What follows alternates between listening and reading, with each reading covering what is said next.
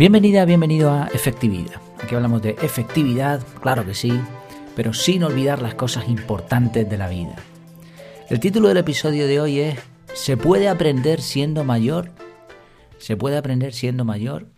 Esta es una, es una propuesta de Pepe Grillo desde el canal de Telegram. Él mencionaba, bueno, puso el, título prácticamente Aprender en la adultez. Yo lo he transformado un poco en pregunta. Antes de entrar en materia, mm, recordarte, y perdón que sea pesado, pero es que es una oportunidad creo única y, como sé que hay personas que escuchan de pronto varios episodios a la vez o que tardan más de, un tiempo ¿no? en escucharlos, pues por si acaso lo, repito en todos. ¿no? Y también hay gente que dice, este episodio lo escucho, este no, porque a lo mejor es un tema que no le interesa. Entonces, recordarte rápido que estamos de Black Friday. Y mm, además hoy sí que sí, porque hoy sí es viernes cuando se publica este episodio. Y el curso CAR está a un precio inigualable, 9,97 euros. Yo creo que es una oportunidad única, es una inversión. Aquí no hablamos de gastos, sino de inversión, porque es algo que uno adquiere para su beneficio y que le va a dar rentabilidad durante un montón de tiempo. Así que dale caña, aprovechalo. Efectividad.es, ahí lo vas a tener, o bien en las notas del programa o en el canal de Telegram, lo tienes por todos sitios y el cupón es asimismo Black Friday. Black Friday. Lo pones y se te queda en ese precio. Bueno, vamos allá. Eh, la pregunta es si se puede aprender siendo mayor. Yo voy a mencionar algunos descubrimientos científicos, no voy a ir en plan técnico ni mucho menos, sino simplemente vamos a hablar de lo que la ciencia sabe, el consenso que hay actualmente, y también vamos a tirar de lógica y, y de lo que cada uno de nosotros vemos ¿no? con respecto a este tema. Además, llegados a cierta edad, ya yo tengo ahora mismo 43 años, pues uno se plantea mm, si esto es así, si funciona, si no funciona. Vamos a verlo. La respuesta a la pregunta ¿se puede aprender siendo mayor? es obviamente sí, por supuesto. Una de las cosas que más me llama la atención es que, según la ciencia actual, hace unos años no se pensaba así, pero cada vez está más demostrado, el cerebro no tiene límites. La forma en la que se estructura el cerebro y las neuronas y, los mm, no son pensamientos ni, ni, medidas de memoria. Bueno, tiene, tiene su nombre específico, pero da igual. La cosa es que la forma en que se construyen los pensamientos y los recuerdos es ilimitada prácticamente. No se ha encontrado un límite. Tendríamos que pasar miles de años para, para llegar a, si es que se puede, a mm, utilizar a tope la memoria a largo plazo. Y como los, el conocimiento que uno tiene es Mm, patrones neuronales y relaciones entre eh, pensamientos, entre recuerdos, cuanto más tengamos en esa memoria a largo plazo, mejor, mm, mejor capacidad mental tendremos y de ahí pasará la memoria de trabajo para lo que necesitemos en cada momento. Me estoy liando, dicho rápidamente. El cerebro sigue aprendiendo mientras no haya una enfermedad directamente relacionada con él, tipo Alzheimer, tipo demencia senil, etc. Y además una de las ventajas del cerebro es que es un órgano que sigue funcionando aunque otras partes del cuerpo no. Está relacionado, por supuesto, todo tiene relación, pero tú puedes tener un brazo roto y seguir aprendiendo. Entonces, aunque una persona sea mayor, puede seguir aprendiendo. Ya está, esta es la respuesta rápida.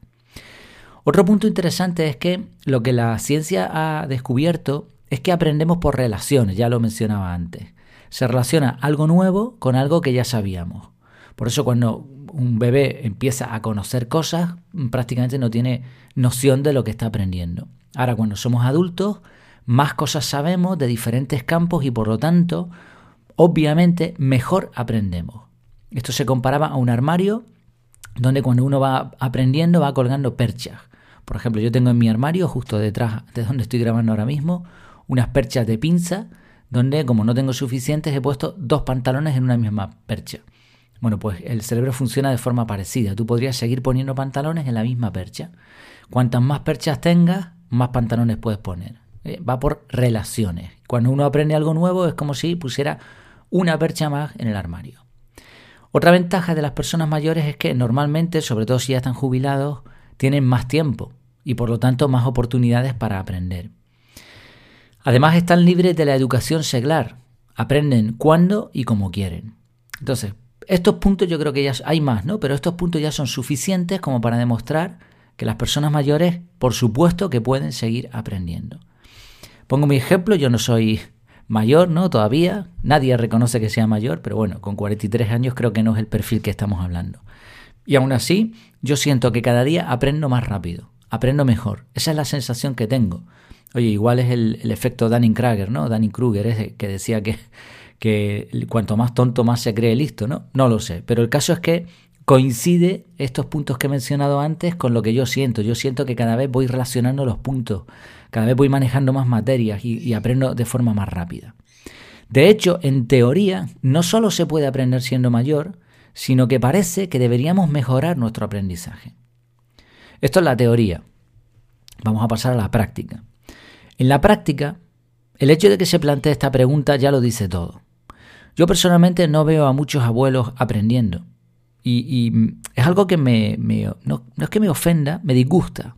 Porque ves personas mayores que tú, que podrían ser tus referentes, que podrían ser tus mentores, que te podrían enseñar mucho de la vida y casi prácticamente hay que ayudarles. Entonces no veo que en la práctica eso que la ciencia ha descubierto eh, se vea, ¿no? Por lo menos en, mi caso, en el entorno en el que estoy y a las personas a las que conozco.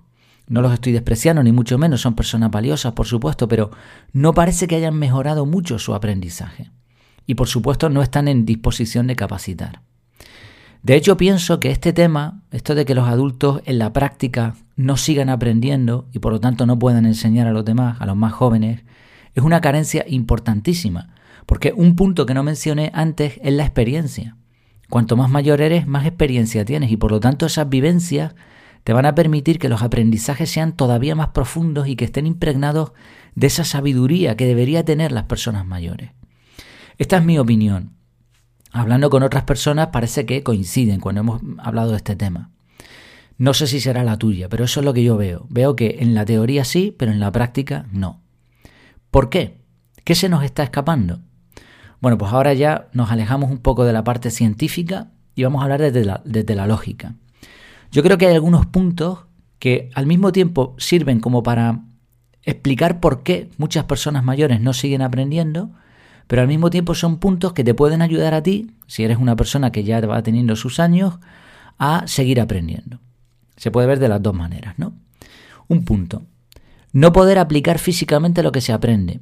Y otros limitantes físicos como pueden ser pues la pérdida de visión, la pérdida de audición, el no moverse de la forma correcta, etcétera, ¿no? Tú puedes seguir aprendiendo siempre, pero ya puedes aprender escalada o, a pilotar un avión de combate que a los 90 años pues poco vas a poder hacer. El avance sería mucho mayor de joven, porque el resto del cuerpo, no así el cerebro, pero sí el resto del cuerpo nos está limitando.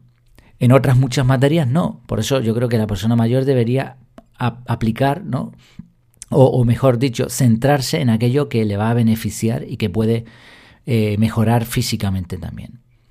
Otro punto que creo que falta es que no hay demasiada información adaptada a las personas mayores.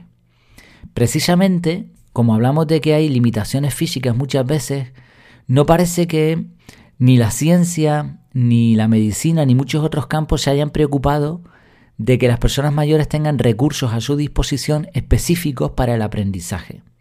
Hay residencias, hay club de, tercera edad, hay medicinas, pero no hay cosas para ellos, ¿no? Y esto quizás es otra carencia.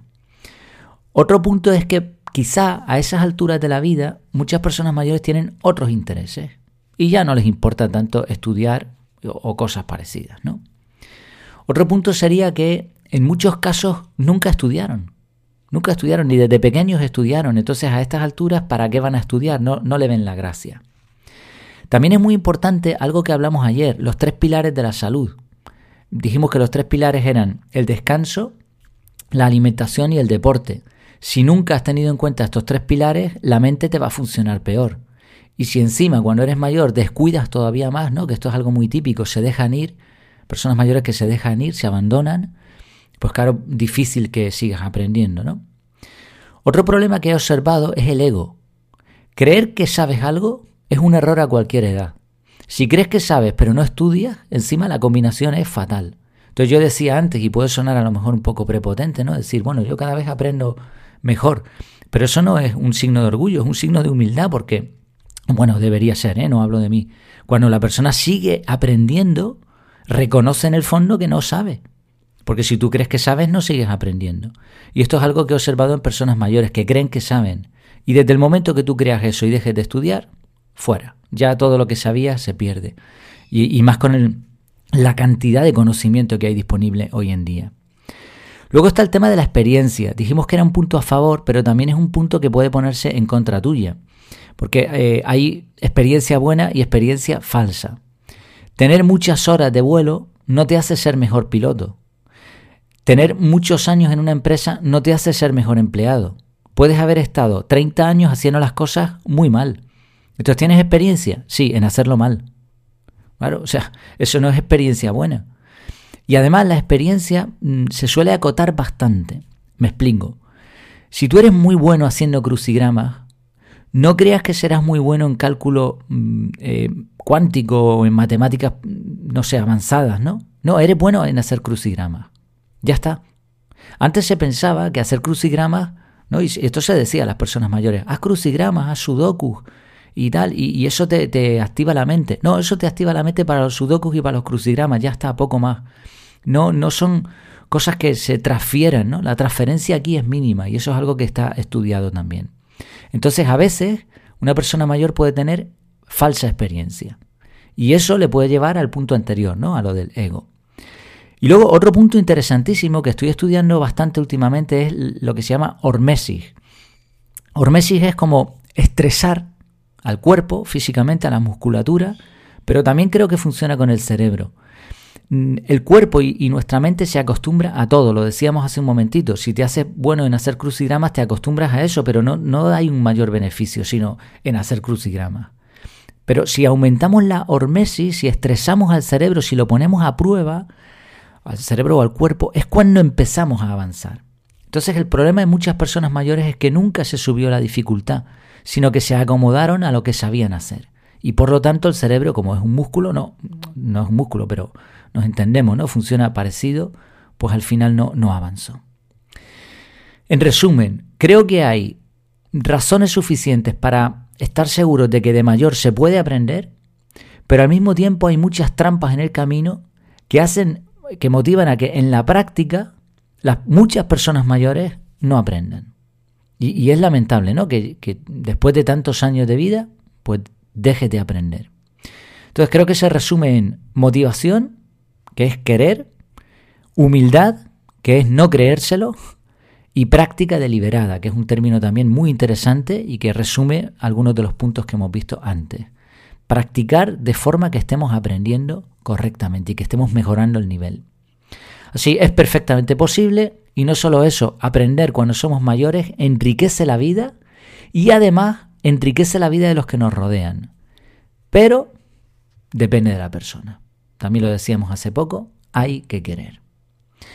¿Cómo podemos ayudar a personas adultas a seguir aprendiendo, los que todavía no somos tan mayores? Bueno, creo que un punto importante es creer que pueden, darles a entender que confiamos en ellos. No dar por sentado que si alguien es mayor ya es inútil o ya no sabe o ya se ha dejado. No, en principio, deberíamos creer que cualquier persona mayor puede ser un máquina aprendiendo y, puede ser súper valioso. Puede ser valioso por otras cosas, ¿eh? pero nos estamos centrando en el aprendizaje. Entonces, cuando un joven desprecia a la persona mayor por ser mayor, les estamos ya en cierto modo limitando. Y los mayores, los que son mayores, pueden ayudar a otras personas mayores con su ejemplo. No veo otra forma, porque como hablábamos también recientemente, eh, la motivación tiene que ser intrínseca. Y si alguien con una edad ya avanzada, sabiendo lo que tiene que hacer y lo que puede hacer, no lo hace, difícil eh, será que lo haga por, por, sí mismo o porque se lo intentemos obligar. ¿no? Entonces mucho mejor estos, estas formas de motivación indirectas. En resumen, si ya tienes ciertos años, tú sabes cuántos son, no dejes de aprender nunca. No tengas miedo a probar cosas nuevas. Sé un ejemplo y un referente, un mentor para los más jóvenes. Comparte tu experiencia, tu sabiduría, vale mucho. Y recuerda que al final lo que importa no son los años vividos, sino la vida que hay en los años. Muchas gracias por tu tiempo, por tu atención y hasta la próxima.